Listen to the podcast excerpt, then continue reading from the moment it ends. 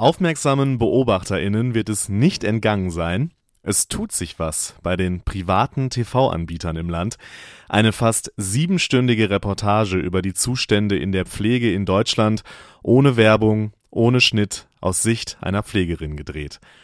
Bis vor kurzem war das wohl eher undenkbar, aber dann haben Joko und Klaas es mit Pro7 einfach möglich gemacht.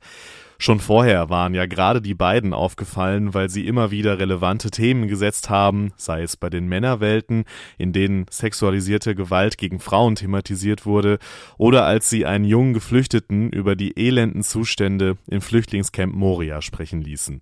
Es gibt Reportagen wie die von Thilo Mischke über Neonazis und ProSieben führt exklusiv zur Primetime als erster Sender ein Interview mit dem grünen Spitzenduo Robert Habeck und Annalena Baerbock nach der Bekanntgabe, wer von beiden die Kanzlerkandidatur der Grünen ergreift. All das zeigt, Public Value und Haltung, generell ja große Trendthemen in der Medienwelt, haben endgültig auch ihren festen Platz im Privatfernsehen. Darum geht es jetzt in diesem Podcast. This is Media Now, der Podcast der Medientage München.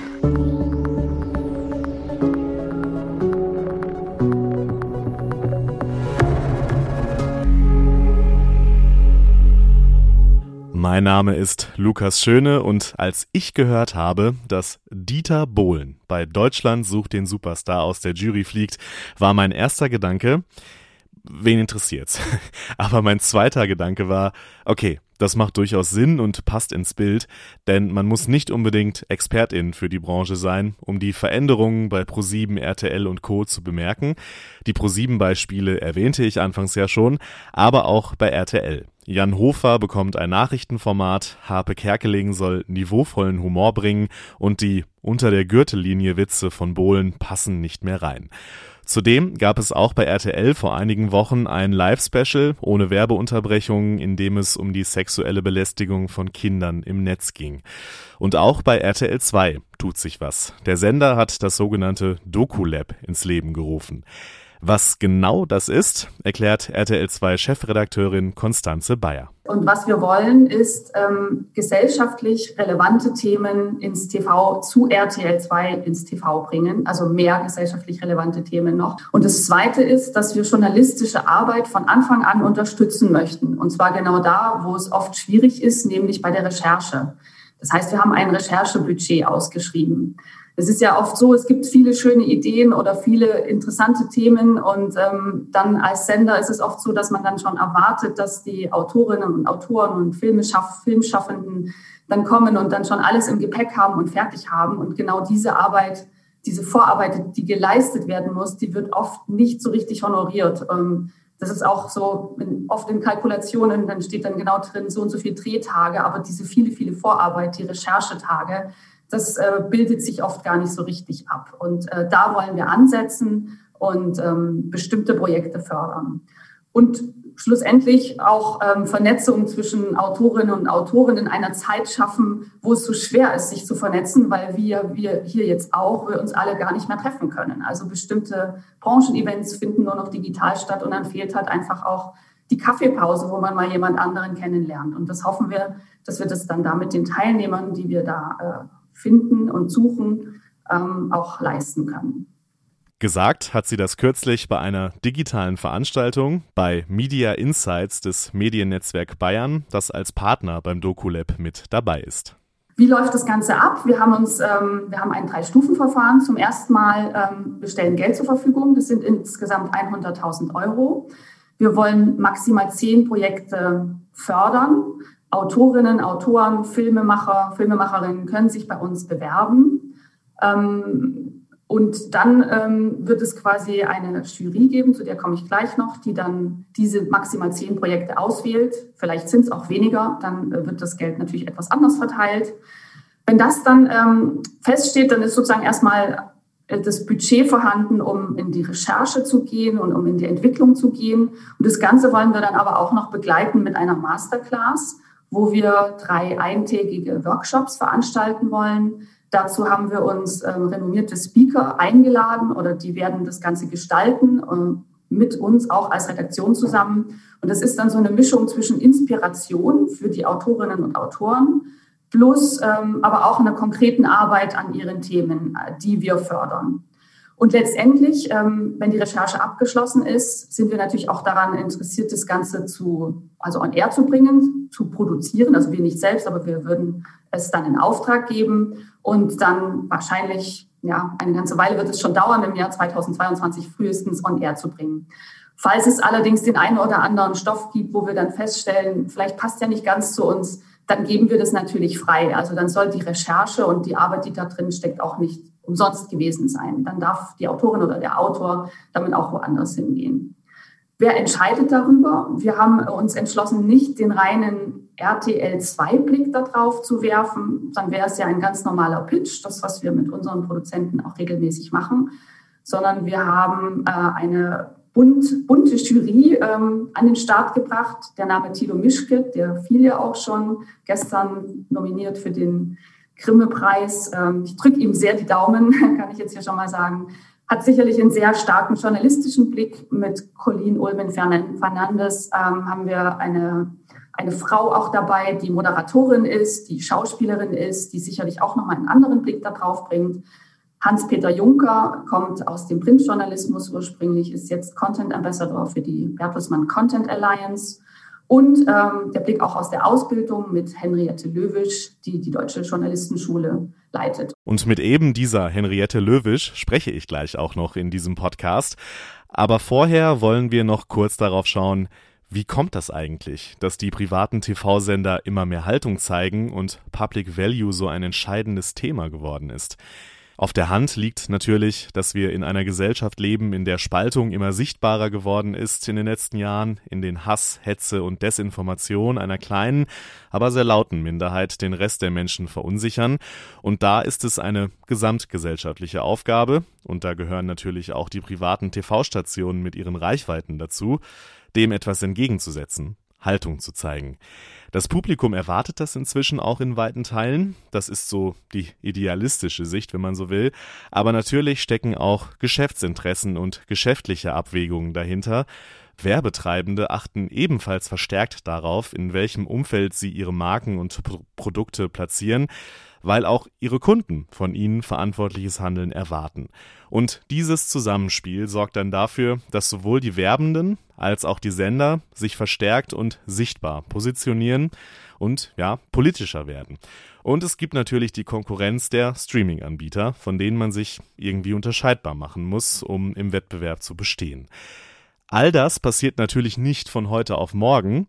Das machte Petra Schwegler vom Mediennetzwerk Bayern bei Media Insights deutlich. Ich glaube, im letzten Jahr war zu beobachten so eine gewisse Programmwertung von Denkweisen und Strukturen, die sich über Jahre aufgebaut haben. Also das Jahr fing eigentlich schon im Januar an ich glaube, das war ein ganz wichtiger Punkt, dass ProSieben Sat 1 ausgerufen hat. Wir haben jetzt ein, äh, ein Sustainability äh, Board. Da kümmert sich Annette Kümmel drum. Die hat aber auch schon anderthalb Jahre dran gearbeitet. Das wurden viele Dinge zusammengeführt. Äh, sind, der Begriff Nachhaltigkeit wird da ausgelegt sehr breit. Also nicht nur ähm, jetzt im Prinzip äh, in Sachen Klimaschutz, sondern tatsächlich auch äh, gesellschaftliche und, und, und politische Verantwortung, Haltung äh, ist, bringt dieser Betrieb, äh, Begriff bei denen mit. Ähm, es gab so einen Veränderungswillen im letzten Jahr beim Fernsehen von innen wie von außen. Also es gab auch den Medienstaatsvertrag, aber es kam auch viel von innen. Ähm, wir haben auch erlebt, dass es ähm, vielleicht ist es sich, also ja, vielleicht ist, ich würde sagen, sicher ist es äh, auch Corona geschuldet. Wir haben auch so mehr gesundes Selbstbewusstsein erlebt. Einerseits ähm, intermediär, also zwischen dem Fernsehen, das so ein bisschen so den Nimbus hatte, das ist veraltet, ähm, das kommt in die Jahre, das will keiner mehr sehen, dass so Corona wieder einen Aufschwung erlebt hat, Nachfrage an Informationen, an Unterhaltung war sehr groß äh, ähm, intermediär und da sozusagen diese, dieses Selbstbewusstsein gegenüber den Streamer, die gerade so boomen, aber man hat gesehen, das Fernsehen hat noch seine Bedeutung. Und diese Bedeutung versuchen die Sender zu festigen und auszubauen, dadurch, dass sie verstärkt Haltung zeigen, relevant sind und ihren Ruf, den sie ja bei vielen haben, dass sie eher beliebig sind und manchmal sogar niveaulose Unterhaltung machen, aus der Welt schaffen. Dass das nicht ganz so reibungslos und einfach ist, zeigt das aktuelle Beispiel Promis unter Palmen, eine Trash-TV-Sendung, die auf Sat 1 läuft. Dort fielen laut Medienberichten, selbst gesehen habe ich es jetzt nicht, homophobe Äußerungen, die weitgehend unkommentiert stehen gelassen wurden und es wurde ungeniert übergriffiges Verhalten gegenüber Frauen gezeigt. Inzwischen ist die betreffende Folge auf öffentlichen Druck hin aus der Mediathek zwar verschwunden, aber solche Dinge zeigen, der Weg für private TV-Anbieter, Unterhaltung und Public Value zu verbinden, ist noch lange nicht am Ende.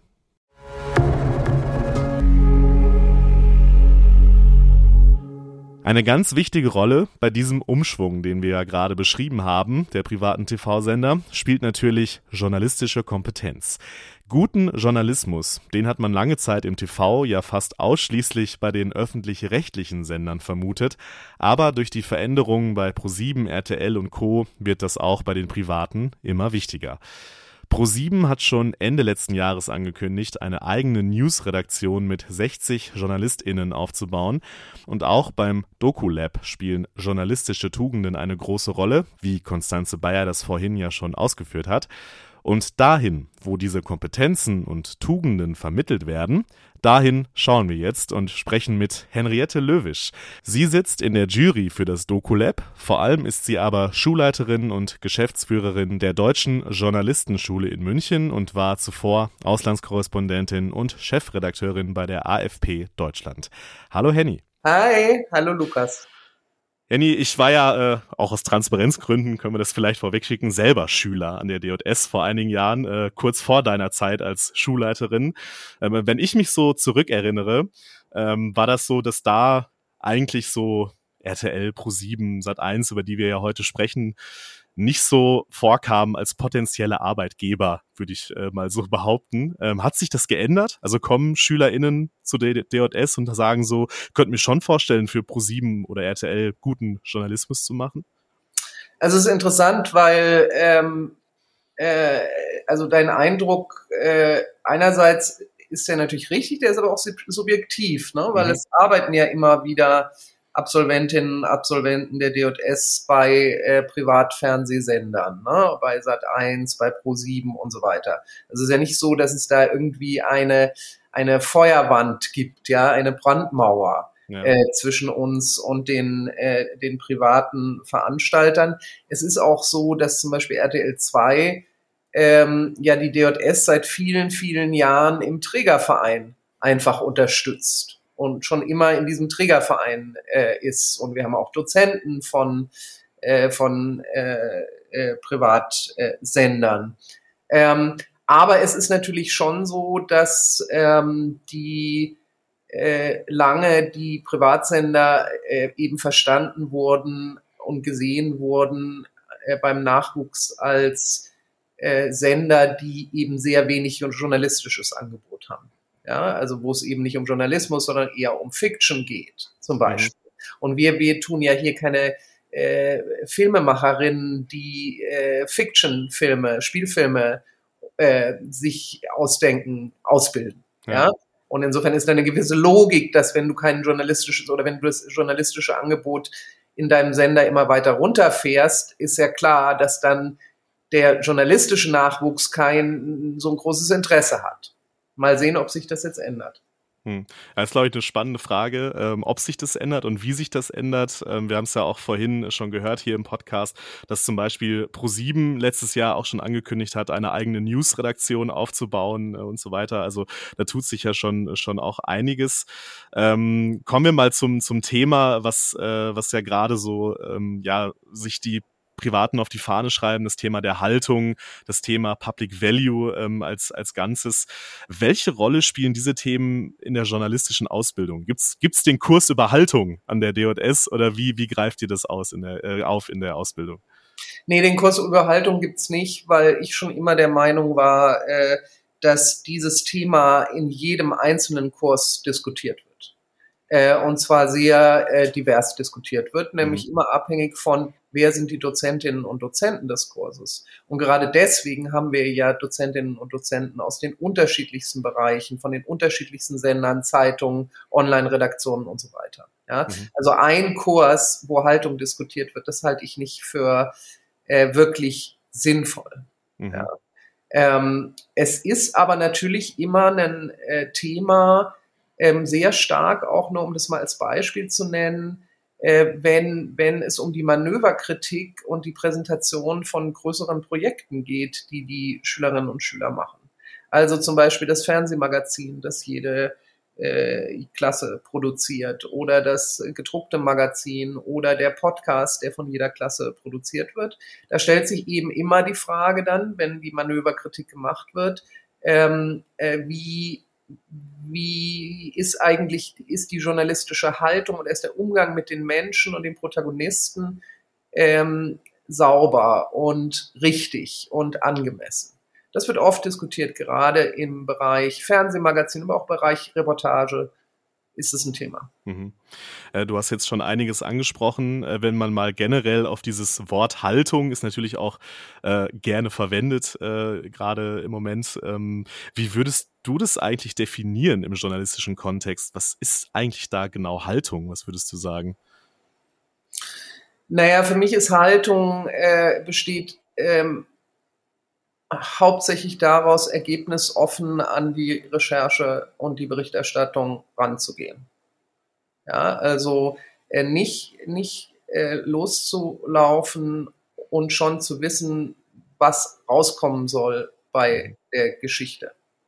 Ähm, Ergebnisoffenheit ist für mich der Hauptaspekt äh, äh, journalistischer Haltung. Und der zweite Aspekt, äh, der sich daraus aber ergibt, ganz logisch, ist der Aspekt der Humanität. Mhm.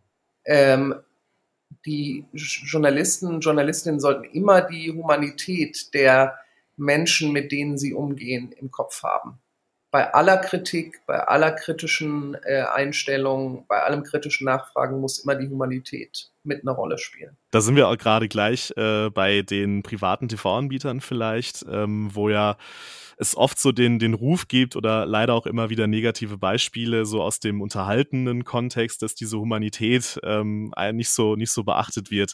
Wie schätzt du die Arbeit der der privaten TV-Anbieter so beim Thema Haltung oder diese öffentliche Verantwortung? Äh, wie beobachtest du das? Äh, was machen die da für einen Job? Kannst du da Veränderungen feststellen? Äh, wie, wie schaust du so auf das Thema auch aus der Ausbildungsbrille?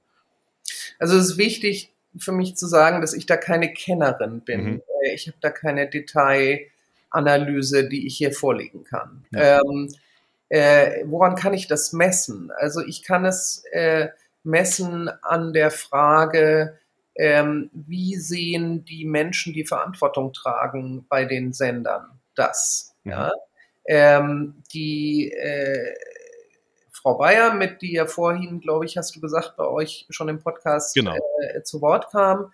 Äh, die habe ich kennengelernt als eine sehr beeindruckende Frau, eine sehr kluge Journalistin, äh, die äh, für mich, die mir viel Vertrauen äh, einflößt und die ich sehr glaubwürdig finde. Mhm. Ja?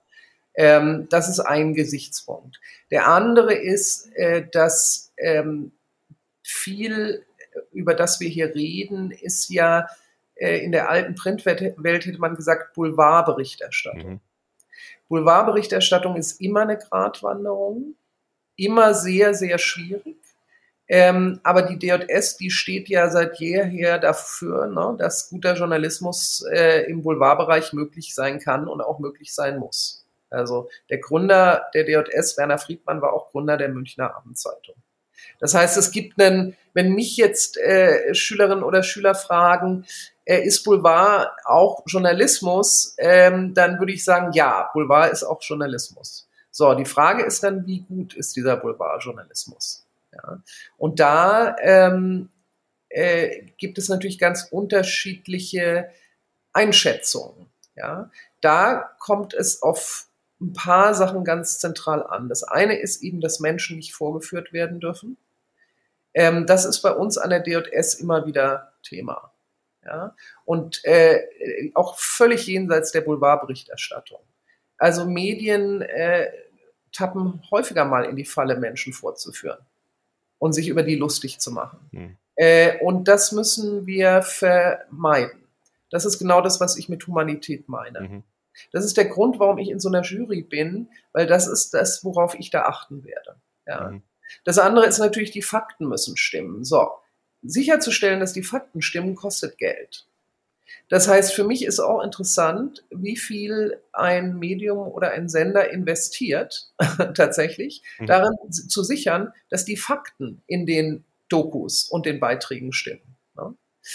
Äh, und ich sage jetzt einfach noch was Drittes, sorry, dass ich so eine lange Rede halte. Alles gut. Ähm, das Dritte ist, dass glaube ich in einer Zeit von Fake News äh, und Telegram-Verschwörungstheorien ähm, die Zuschauer und Zuschauerinnen eben wirklich dafür sensibilisiert werden müssen, was ist denn der Unterschied zwischen Fiktion und Wirklichkeit? Wo haben die Journalisten ihre Informationen her?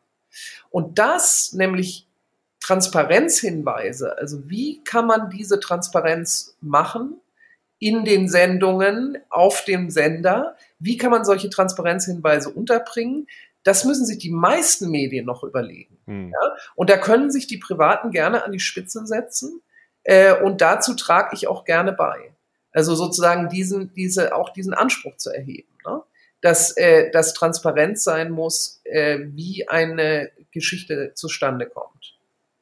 Ja, ich glaube, ein wichtiges Thema, ähm, wenn man natürlich erstmal auf die Reichweiten der Privaten schaut, die natürlich auch eine Verantwortung mit sich bringt. Du hast es gesagt, gerade bei den Themen Hate Speech, äh, Desinformation und so weiter, dass auch da ähm, ja eine Verantwortung mit der Reichweite einfach einhergeht, ähm, diese Themen irgendwie äh, ja sichtbar zu machen, die transparent zu machen. Das, das glaube ich, ist ein wichtiger Punkt auf jeden Fall. Äh, du hast gerade schon gesagt, worauf du achten wirst, äh, wenn du in der Jury äh, des Doku Labs sitzt. Wenn du vielleicht so zum Abschluss noch mal kurz erzählst, vielleicht wie, ähm, wer auf dich zugekommen ist oder wie du von diesem Projekt erfahren hast und warum du dann auch gesagt hast, ja, da mache ich gerne mit bei dem Projekt. Also auf mich zugekommen ist der Carlos Samarano, mhm. ähm, äh, den ich kenne, weil äh, den ich einfach über den Trägerverein der DJS kenne. Die DJS wird ja von den unterschiedlichsten Medienhäusern getragen. Äh, äh, eins davon ist äh, RTL 2 äh, und der ist auf mich zugekommen und hat mich gefragt, und es ist so, dass ich aber vor allem eben interessant fand, oder mein, mein Eindruck war, dass das, was er mir signalisiert hat und auch was ich dann im Gespräch mit Frau Bayer ähm, gehört habe, ist, dass es schon darum geht, auch anspruchsvolle äh, Dokus zu fördern. Ja, ich meine, man äh, kann ja mal überlegen, was ist eigentlich eine anspruchsvolle Doku im Bereich ähm, äh, in einem Bereich, der, der weniger so in der Welt der Eliten spielt. Mhm. Ja. Ähm, und ich meine, diese Doku gibt's, ja, äh, die heißt äh, Charité intensiv und die läuft auf dem RBB, ja. Und da kommen Menschen vor, die, also unterschiedlichste Menschen, aber auch Menschen, die ähm, jetzt nicht zu den großen Wortführern der Gesellschaft gehören. Ja, und da, die werden nicht vorgeführt. Das ist eine wunderbare Serie. Wenn RTL 2 es schafft, mit dieser Jury äh, und mit diesem Doku-Lab, mit dieser Förderung, solche Serien auf die Beine zu stellen mhm. und zu fördern. Und ich war da dabei. Boah, das ist doch super. Absolut. Also das, das ist einfach, die Vorstellung ist einfach toll. Mhm. Aber die, die, Latte ist natürlich da. So. Mhm. Und es ist relativ einfach, weil das Ding kann man sich jetzt gerade in der Mediathek angucken. Und es gibt keinen Grund, warum das nicht auch ein privater Sender schaffen kann, wenn er oder äh, er dann eben die Mittel natürlich auch in die Hand nimmt, um genau sowas zu fördern ja, es äh, wird spannend. Wir sind sehr gespannt, was äh, am Ende bei rauskommt. Ein bisschen dauert es ja auch noch. Äh, erstmal, wie gesagt, jetzt noch eine Woche läuft die Bewerbungsfrist bis zum 25. April, wenn mich nicht alles täuscht gerade. Ähm, und dann wird es natürlich auch noch eine Zeit lang dauern, bis das Ganze im Programm umgesetzt wird. Das hat Konstanze Bayer hier im Podcast auch schon angekündigt. Aber du sagst es, äh, es ist ein spannendes, wichtiges Projekt, glaube ich, das auch bei den privaten Anbietern ähm, ja solche Themen halt äh, auch mal abseits von von den Elitenthemen, du hast es so schön gesagt, äh, stattfinden einfach. Absolut. Liebe Henny, vielen, vielen Dank, dass du dir kurz Zeit genommen hast für uns und deine Sicht als Jurymitglied auf das Thema sozusagen darzulegen. Vielen Dank. Tausend Dank, dir auch. Ja, wie eben schon erwähnt, noch bis zum 25. April könnt ihr euch mit euren Ideen bewerben beim DokuLab. Alle Infos dafür findet ihr zum Beispiel auf der Homepage des Mediennetzwerk Bayern. Die verlinke ich euch in den Show Notes. Das war's von mir für diese Folge. Vielen Dank, dass ihr dabei wart. Macht's gut. This is Media Now, der Podcast der Medientage München.